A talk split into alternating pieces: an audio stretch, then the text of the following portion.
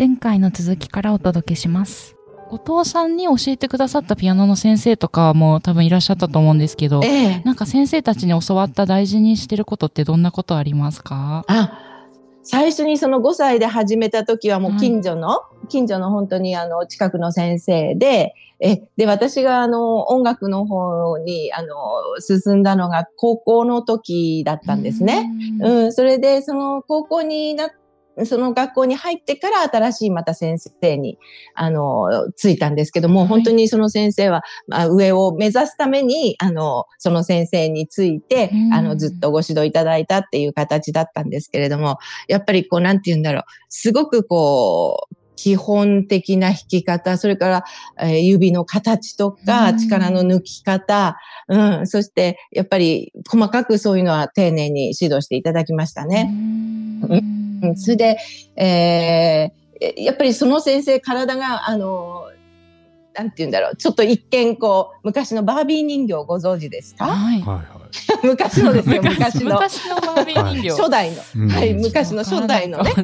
あの、すごいファッションモデルの、その、すごいスリムな、で、顔がちっちゃくてうんっていう感じの、ちょっと怖い顔してるような、すり上がった感じのね、えーお顔のバービー人形みたいな感じの先生で、華奢な先生なんですけれども、ピアノを弾くともう、どっからあれだけのパワーが出るのかなっていうぐらい、もうすてすごいこう、なんていうんですか、フォルティッシモの音とか、そういうのを出すんですよね。。それでもう先生のやっぱり指の使い方っていうのはもう本当にあの昔のあれじゃないですけども、弟子がせあの師匠の技を盗むじゃないですけど、本当にじーっと見てて、あの横から先生が弾くのを見てて、で、ピアノの両サイドに私鏡を置いたことあるんです。自分で練習するとき。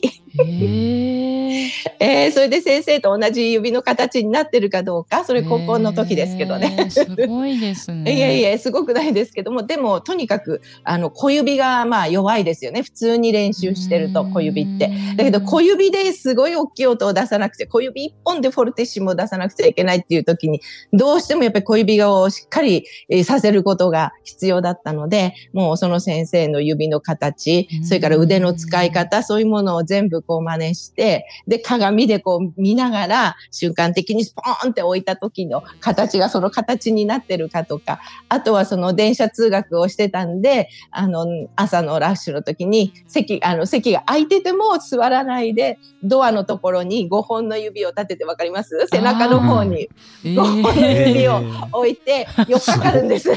ドアのところに 寄りかかって、全部自分の体重を、だからその上半身の体重を5本の指にかけて、それであの指を立てて強くしたことありましたよアス。リートですね。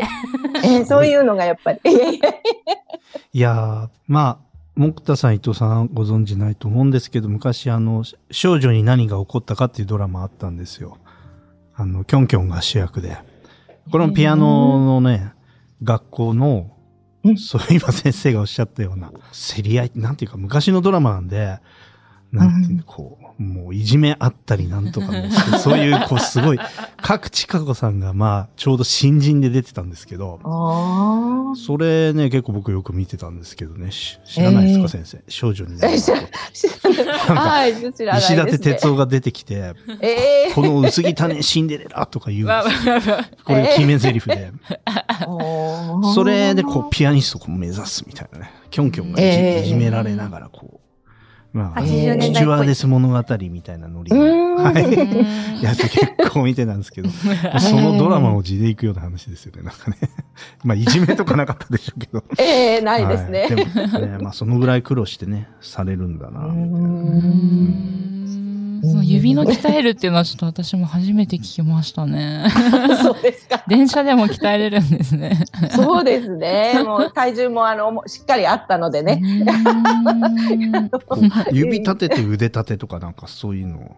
ああ、それは、やっぱりなんか骨骨あ、折しそう折れちゃないですそうそうね。ですね。はい。まあね、でもコンテストとかね、まあこの間、反田さんがほら、平さん。はい。うんあれも大変。まあ何回も見ちゃいましたけど、僕あうの、ん裏、裏、あの、なんていうか、ドキュメンタリーみたいなのとかもね。あまあ、すごい。でも、その努力で、ああいう風なピアノを聴かせていただいて、本当ありがたいですっていう感じでした。ねですね。我々聞かせてもらうだけなんですけど。でも、反田さんもこう、サッカー少年あそうで始めたのが意外、初め、まあ、ピアノはちっちゃい時からもされてたのかもなんですけど、本格的にはうん10歳超えてからうん。だったので、ねそんなにこう、なんか、一般的には割ともっと早くからされる方も多い中で、う。うんん、そのぐらいの年から始めてっていうのが、結構意外ですごいなと思いながら。まずはサッカー選手目指してるって言ってましたもんね。いやーでも大阪時代いた時に、たまたまそのショパンコンクールの前に、あの、反田さんインタビューすることができたんですけど、えー本当に、お話が面白い方で、うんあの、敏腕社長のような雰囲気もありながら。ベンチャー企業の社長みたいな。そうですね。なんか本当ピアノをどんどん盛り上げていきたいっていうことをもう熱心に語られてたので。うんあその時ねビジネスでもね、結構やっていくみたいな。そうですね。ねまあ、オーケストラも自分でね、作ってやってますもんね。はいいや、あとなんか最近私も見たニュースでは、あの、50歳を過ぎてピアノを始められたあの、漁師さん、うん。のり漁師さんで、ラカンパネラを弾けるようになったっていう方がえー。ちょっとだけ話題になったんですよ。で、あの、朝日新聞デジタルに載ってたり、テレビにもうん。出演されたりだったんですけど、うなんかその方も練習風景を映像で見たら、藤田さんと同じようになんかこう、パソコンのソフトみたいな感じですかね。うん。で、この鍵盤がどの音が鳴るみたいなの。うんそのソフトを見ながら最初は練習されたみたいなお話を聞いて、いやでも50歳過ぎてからでも、あんな難しい曲ちょっと私弾けない。弾こうとして断断念した記憶ありますけどえ。ーもうその一曲にかけてんですかね。何ですかね。うんで、弾けるようになって、っていう方もいらっしゃるんで、ああ、なんか始めるのに遅くはないのかしら、みたいな、うんピアノとかも。思いましたそうですね。やりたいと思った時がやっぱり始める時なんでしょうね。うんいや、本当そうですよね。うんええうん 生徒さんもやっぱりいろいいろいろですか？あの、いろいろですね。はい。今までその何十年間の間に、あの、もう本当に、なん、なんていうのかな、小学校時代は、大体私が教えた子は、あの、合唱コンクールってありますよね。あ,、はい、れの、うん、伴奏を引き受けてくるんですよ。あうんそれで、あ先生、今度これ僕弾くんだけど、あのーって言うから、じゃあ楽譜持ってらっしゃいって言って、うんそれで、あの、レッスンの時に、あの、それを見てあげて、あの、うまくいったって喜んでたりとか、まず、あの、親御さんが喜ばれますよね。うん、あの、うん うん、うちの子は、あの、よ選ばれたんですよ、とか言って喜んでくださるので、私もそれは嬉しいんですけども、意外と男の子なんかも、ピアノのその伴奏ですよね。はい合唱の合伴奏選ばれてくるんで、ええ、あの、一生懸命その時は本当にやっぱり、あの、一生懸命私も、えこれは頑張んなきゃダメだなと思って、ちょっと自分のレベルよりも高い曲を持ってくるんで、大体。う んそれでもう必死で、あの、教えた経験もありますけれどもね。うん。あとはまあ、音大に進んだ子もいますし、うん、そう。で、まあ、あとは、そうですね、保育の方に行かれた方もいますし、うん、いろいろですね。大体でも、大学入る頃に辞めちゃう方が、あの、多いかな。うん、あとは中学。やっぱりその、あれの変わり、学校の変わり目ですよね。うんうんねあの、で、あと、うん、小学校からですと、やっぱり受験、こう、中学受験があるので、お勉強が忙しくなってとか言うんで、あ、もったいないなと思うか子もいるんですけれども、まあね、あの、ご、あの、ご家庭のいろいろ考えがありますので、ああ、そうですか？って言って、じゃあもし、また何かできっと今やってたことが役立つから、あの、ももしそういう楽器をいじることがあったら、あの、ピアノじゃなくてもいろいろ何かやってみてねって言ってさよならするんですけれど。うん、いころいろですれでもね、。教室、流行り廃りじゃないですけどえ、え、ありますか？その。ありますよ。うあ、ん。あの、需要ですか？うんうん。需要ね？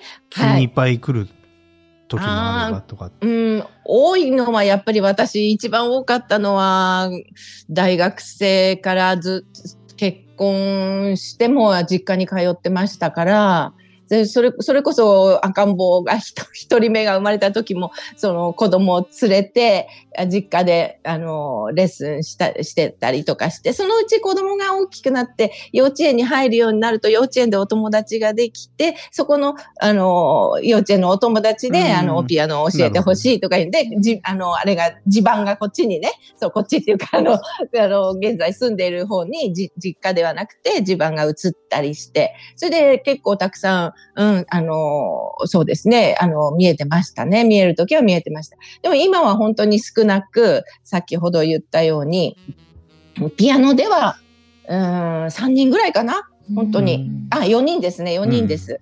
ピアノは4人で、あとは、あの、そのコーラスの方に私、今、あの、や、コーラスの方もやってるんで、そっちの方と両方で、まあ、おばあちゃんにもなってきてるし、ちょうどいいかなと思います。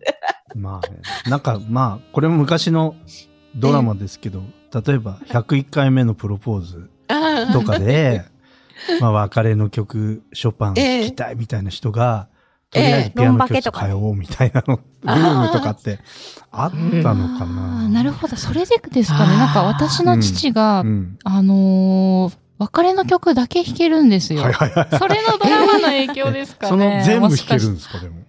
あれって途中からうん、まあ、さ最初のとこは有名じゃない最初のところだと思います。あの、有名なところまでだと思うんですけど、なんか小さい時にそれが101回目のプロポーズ知ってます？名前僕は死にまは知ってます。せんってやつ。そこだけ知ってます。あれでね、みんな別れの曲にね、ハマるんですそれでですかね、うん父は多分僕ら世代はみんな。うーんだからやっぱピアノが出てくるドラマとか、漫画とかあるじゃないうんですか。あうんありますね。はい。まあ世代によるんだろうけど、木田さんとかなんかありますか、思い出すやつ。ドラマだと、やっぱり中井くんが出ていた、うん何ですっけ、あの、ピアニストの役をしてた。はいはいはいそ。れ中井くんだっけ？え砂の器ですそうです、そうです。砂の器。松本清張。松本清張ちょっ。と成長ですね。まあ、あれを見て、憧れてやる人はなかなかあれかもですけど。うんえ木村田君がやってたやつなかったっけ、ロンバケはね、もうみんな大好きですよ。私の世代は。あーセナ君。あれも結構なブームを呼んだような。ん確かにそういう、あ、で、また今は YouTuber とかも多いですかね。あの、うん駅とか街にあるこう、ストリートピアノをいきなりこうあ弾いて、あの、うんハラミちゃんっていう動画結構バズってたりするので、ああいうのを見てピアノ習いたいってこう憧れる子たちいそうな気もしますよね。う。うんん伊藤さんどうですか？ロンバケですかね。私の世代はみんな DVD 持ってますね。でもあの街角ピアノっていいですよね。ついつい見ちゃいますね、あれ。うん ずーっと特集とかしてるとずーっと見ちゃうんですね。私、あの、この春まで大阪勤務だったんですけど、うん大阪駅の本当にみんなが行き交う場所に、それこそピアノがあっますよね。たので、あルクアンとこでしたっけ？あ、そうです、そうです、駅ルクアのところに。ね、ありますね。うんはい。なので、なんか、あそこって本当仕事の行き帰りで使っていたので、あの、ピアノの曲を聴くのが結構に日課というか、なんて言うんでしょう、日常風景に溶け込んでたなと思って、うんなかなか今この銀座に来ると、銀座築地界隈って見かけなくなっちゃったんですよね。ねあるのかもしれないんですけど。渋谷とかにありますけどね。ああ、ああいうの弾いてみたいとかいう憧れあります？うんいや え、弾かなかったですか？も木田さんは。いや、私もちょっとまだ、でもいつか弾きたいなというのえは。東京都庁にも確かありますよ。どこ？あどっちですか？東京都庁。都庁。あ、東京東京都庁今あるかとあれだけど、あった気がします。うーん。あんなのね、海外にも結構あるじゃないですか。うん前からあるのかなあんま見たことない感じが。ん日本だとここ最近ですかね、きっと。うん。うんでもね、ピアノの後ろにみんなの歴史があってね、なんかいいなって思う番組ですよね、あれはうね。ん。どうやって取材してんのと思うんだけど。うん本当今日お話ししても皆さんそれぞれですけど、やっぱりピアノの練習でなんかいろんな思い出、うんそれぞれにありますもんね。うん好きな曲とか。でもなんかあれですね、こう一生懸命こう音符を読もうとするんじゃなくて、こう楽しく体を使いながらうん弾かなきゃいけないっていうのがね、今日は本当来てよかったです。また先生に教えてもらって。しみじみそう。今なんかチャレンジしてる曲あるんですか、伊藤さん？私はだから、その大人になってからはジブリ作品集を買ったけど、全然難しくて弾けてないですね。弾こうとし、弾こうと弾こうとしてたからと思います。歌うようにっていうのはね、勉強になりました。歌いなが途らか中弾けないとこは歌うみたいなね。それ弾けそうなとこかまた弾く。ほとんど歌うことになっちゃいますよ。それもいいんじゃないですか。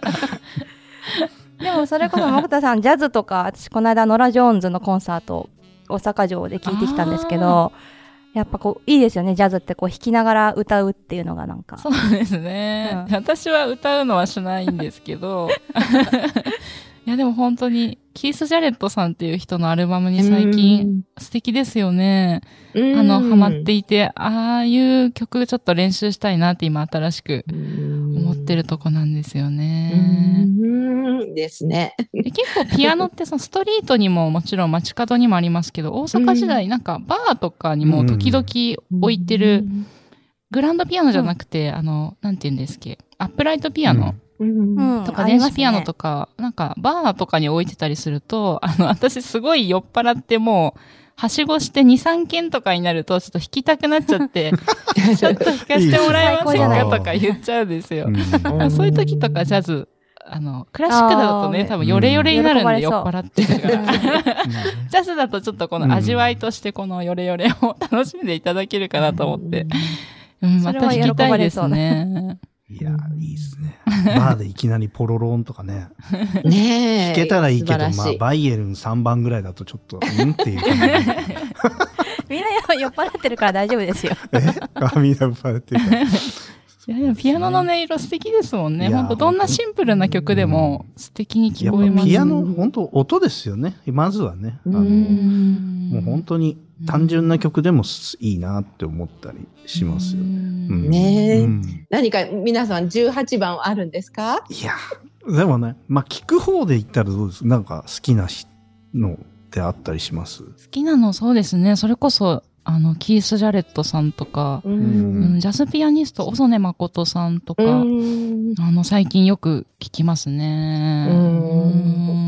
私なので、上原ひろみさんのさっきジャズを練習するようになったきっかけの方の、ブリンティーファームっていう、すごくこう、なんて言うんでしょう。日本風のメロディーが一番最後に、曲の最後に出てくるんですけど、その曲が大好きで、それとかは、あの、おは、おはこって言っていいのか、暗記できてるので、へええあ上原さん、東京オリンピック、あ、そうですね、弾かれてましたね。弾いてたよね。はい。うん。コンクールで弾いた曲とかはちょっと今暗記できてないんですけど、それだけは上原ひろみさんの曲だけは、うん。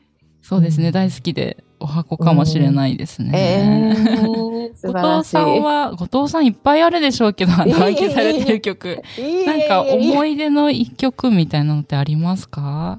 ああ、思い出の一曲は、本当に私が小学生の頃に、あの、よく音楽鑑賞って音楽の時間にありましたよね。あうんあ、ありますね。ええはい。で、あの、あの頃レコードをかけてで、あの、うんレコードだったんですけどね。うん、それで聞いて、まあ感想を書いたりとかして、うん、音楽の授業の時にややったんですけれども、その中であの、あの、幻想即興曲ショパンの。ええあれを聞いた時に何、何か、それこそビビッときたものがあって、もうすぐ、あ、の、楽譜を買いに行ったんですね。うん。うん、そして見てびっくり、右手が8つ、左手が6つという伴奏 で、あの16本ずつ。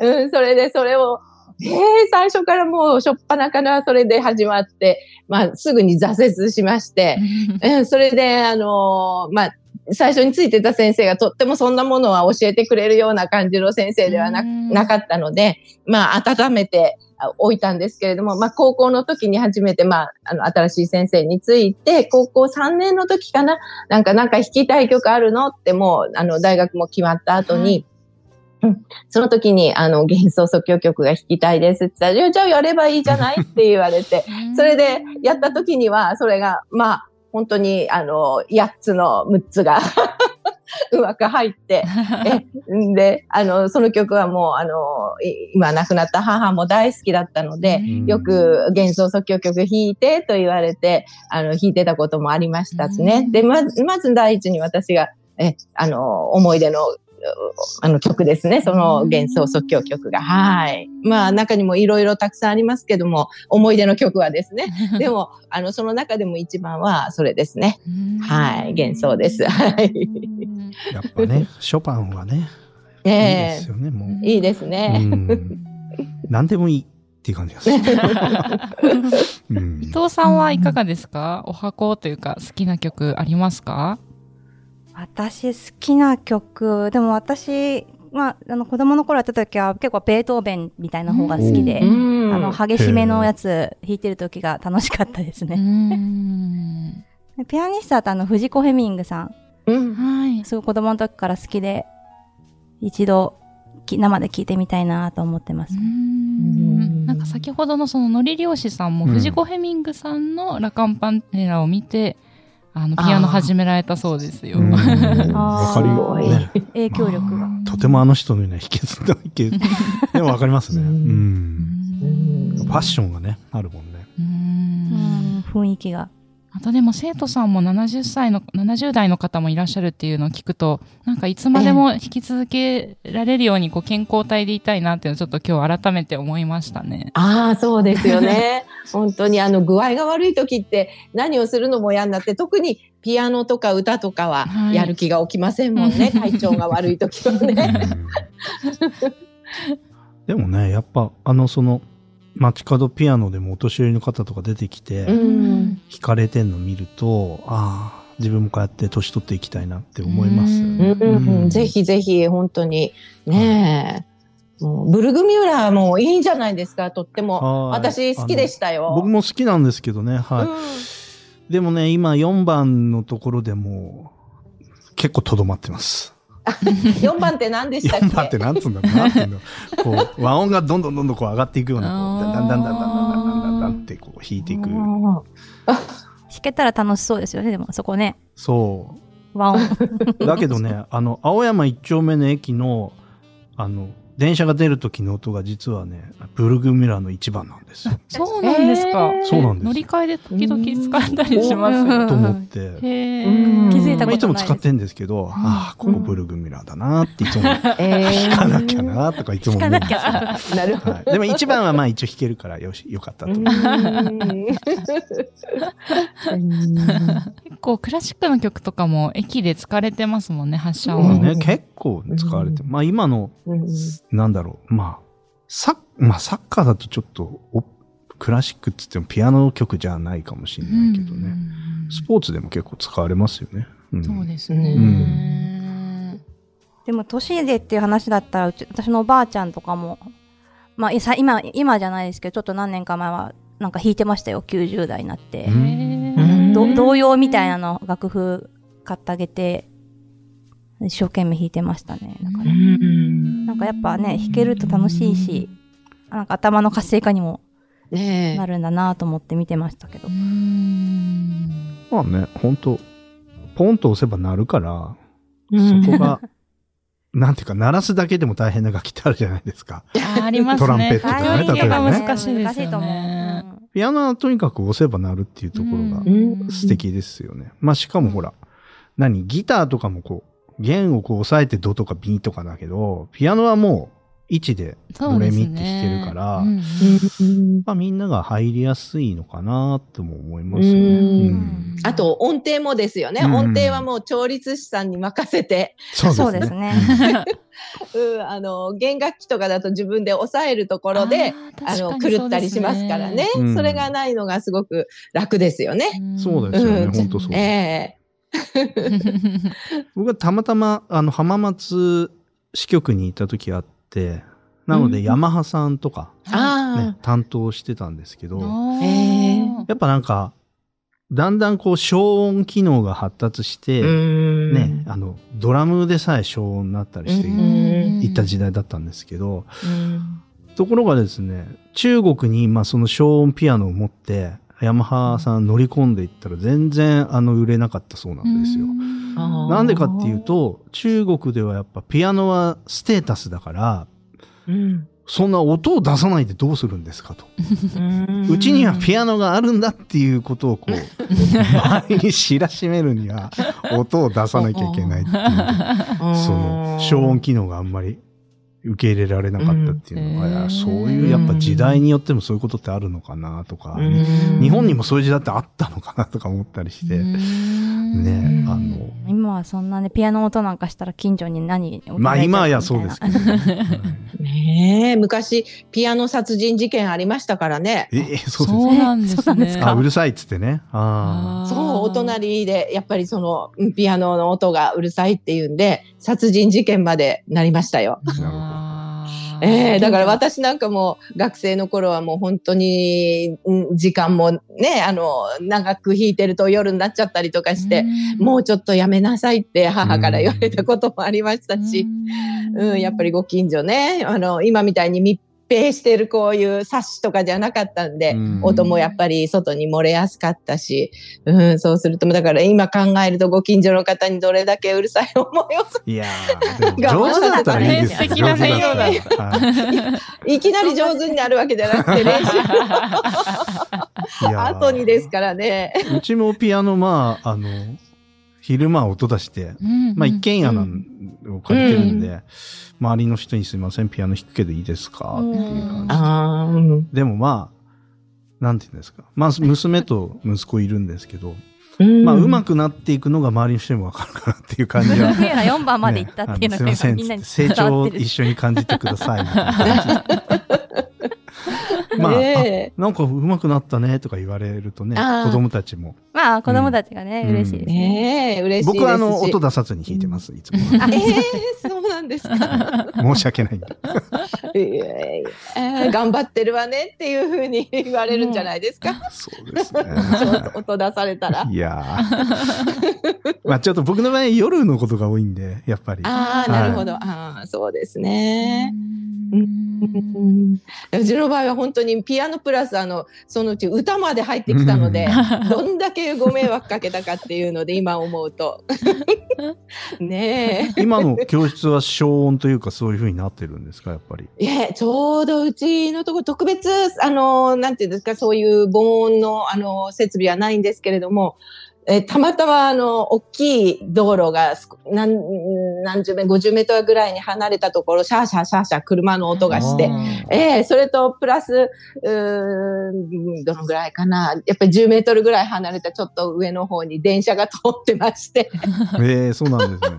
ええで、私も。逆にその環境をあ生かして。のそうなんです。外に出ても、音がほとんど聞こえなくて、で、実は私の長女がちょっとパーカッションの方やるので、それこそピアノの音なんかよりも、もっと雑音に聞こえる楽器じゃないかなと思うんですけどね。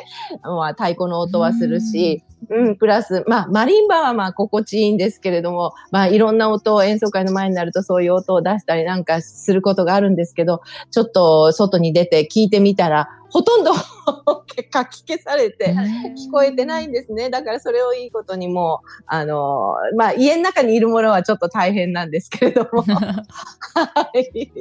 あの、いい音は出してますね。夜でも本当にほとんど聞こえないですね。へえそうなんでねえで、外側、うん。そう、書き消されちゃうんですかね、うんあれね。で、公園もちょっと横の方にあって、あの、特に人が住んでるって感じではないので、あの、ご近所にはご迷惑をかけて、かけない状態で、えー今は過ごせてますので。最高のロケーションですよね。はい それは伊藤さんが通ってた場所とは違うんですか？私は別の、あの、ところで習っていて、うんあ遊びに行ったことあります。覚えてます。は い思い出しながら聞いてましたけど。うんいや私も普段電子ピアノで今はあの都内のマンションなので電子ピアノで弾いてるんですけど実家に帰るとそのアップライトがあって、うんあの周りも田んぼとか道路があって、うんそれこそ大きい音で練習できるので、ちちょっとあの本物のというかアップライトでまた弾きたいなってこの年末。あーですね。聞いてました。うん。そうですね。どんなやっぱり高いあの電子ピアノでもやっぱり実際のこのアクションを使っているうん。あのピアノとはやっぱり違うんですよね。ねで、タッチ、うん。あの自分のタッチ一つで音色が作れるので、うん。その作れるっていうかその加減でしてね。自分が出したい音が、うん、だからやっぱりこの実際の本当のピアノ、うん、フォルテピアノフォルテですよね、はい。ピアノフォルテという楽器はやっぱりあのこのアクションを通して自分の力で音を出すのでやっぱりそういう電気の力ではどうにもならない、うん、微妙な楽器ですよね。うんうん、だからやっぱり生のこのピアノを弾くってことがとても私は重要だとあの思って、まあ楽器屋さんはあのピアノを売りたいんで、あの先生、えー生徒さんにピアノを勧めてくださいって言うんですけれども、でもやっぱりごちご手家庭それぞれやっぱりおそれこそ置き場所とかね、はい。あの音の問題とかいろいろとありますから、一概にそのピアノを習うんだったらピアノ買ってくださいねと私は一回も言ったことはないんですけれども、やっぱり練習の時に、あの、うちで、あの、弾いた時には、あの、ですか、普通のピアノなので、えーそういうことも、あの、教えて、だからこういうタッチするとこういう音になって、もっとしん中の骨で弾くんだよっていうふうに、教えてますね。えピアノ家にないけど習いに来る生徒さんも結構いるんですか、そうですね。あの、やっぱりキーボード、ーボード。何にもないっていう方はいないですけども、やっぱりキーボードだとかなり違っちゃいますね。あとは電子ピアノ。ううん。でもやっぱり続き、続けられそうになると、親御さんが、あの、この辺でちょっとピアノを買いた、買おうかなと思うんですけどってご相談に見える方もいますうね。ん、無駄にならないのを見極めてそう。様子を見て。高いですからね。高い買い物だから。高いですし、うん。ね、あの、本当に弾かないものがドーンとあってもなんかタンスが一つ増えたみたいな感じになって。そう、ですようんね。伊藤さんちは大丈夫ですか？え、私の電子ピアノは、だからタンスになってます。そう植木とか置いてますよ。ほっとくと物どんどん置かれていくからね。そうですねう。んちょうどいいねう、ん高さなんですよね、ピアノって。物置にもなっちゃって。いや、ならないように、ちょっと練習しようっていう気持ちそうですね。今日から、今日からちょっと 奮い立たせて。ねえ、頑張ってください。そうそうそうまあ ダイエットと一緒ですよ。もう今日から。そうですね。ちゃんと今日からやりましょうっていう。やっぱ引っ越し、転勤多いから引っ越して繰り返してるうちに、あの、いろんな部品がななくなってて、そんなことそれあを、ーそう、いや、なんかあるんですよ。コードがないとか。それを取り寄せたりとかはしてますけどね。うんあら気づいたらうんいやでも確かに本当まあ我々転勤多い、ああ、まあ電子ピアノとか持ってるとまず引っ越すときにね、え、これはまあ音鳴らないんでとかなんかよくわかんない説明して、あの、入ったりしてましたね、昔は。ううん。まあ、こう弾いてると下、カタカタ下の家にね、カタカタかうるさいって言われたりもするみたいだから。あーそうあ、そうなんですか。音がしなくて振動が。うん。